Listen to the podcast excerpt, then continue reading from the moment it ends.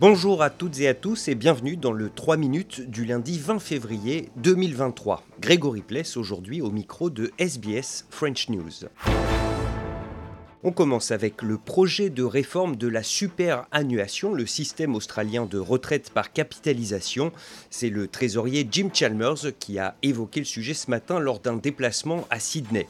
Et il a laissé entendre qu'il souhaitait remettre en cause les abattements fiscaux dont bénéficient les personnes qui versent volontairement des fonds sur leur compte de superannuation. Des abattements qui, d'après le ministre, coûtent aussi cher à l'État que l'ensemble du montant des retraites versées.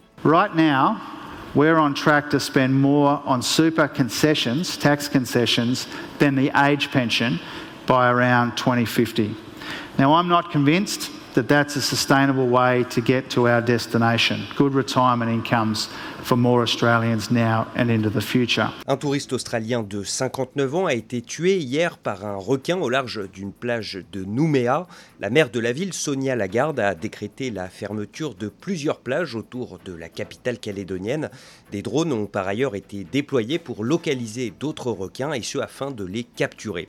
À noter que déjà le mois dernier, un surfeur avait été attaqué sur la même plage de Château-Royal. Il s'en était sorti avec des blessures graves.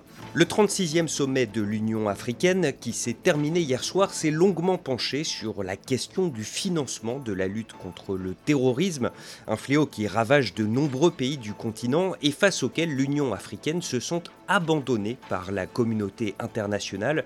On écoute Moussa Fakim Armat, le président de la commission de l'UA. Les débats durent depuis dix ans avec les conseils de sécurité des Nations Unies, mais jusqu'à présent, nous n'avons pas eu de financement pour pouvoir faire face à ce terrorisme dans le cadre des missions de soutien ou de maintien de la paix dans le continent africain. Nous trouvons cela injuste. Vous l'avez vu en Irak, vous avez vu en Syrie contre l'État islamique. C'est l'ensemble de la communauté internationale qui a fait des coalitions, qui a dépensé des milliards, qui a mobilisé des dizaines de milliers d'hommes pour faire face Moussa Fakim Armat au micro de Florence Maurice pour RFI.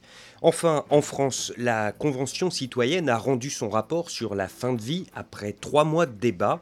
Ses membres sont très majoritairement favorables au suicide assisté et à l'euthanasie.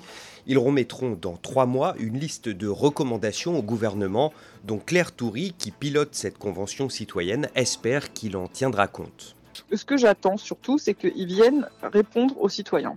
Que les citoyens qui ont donné 27 jours de leur vie euh, pour travailler sur ce sujet euh, voilà, euh, important entendent des réponses de la part de celles et ceux qui leur ont demandé de travailler sur le sujet. Vu l'état de confiance en général à l'égard des institutions et des représentants politiques, organiser un exercice comme celui-ci et puis ne pas en tenir compte, ce serait quand même très étonnant. Claire Toury, interrogée donc par nos confrères de RFI.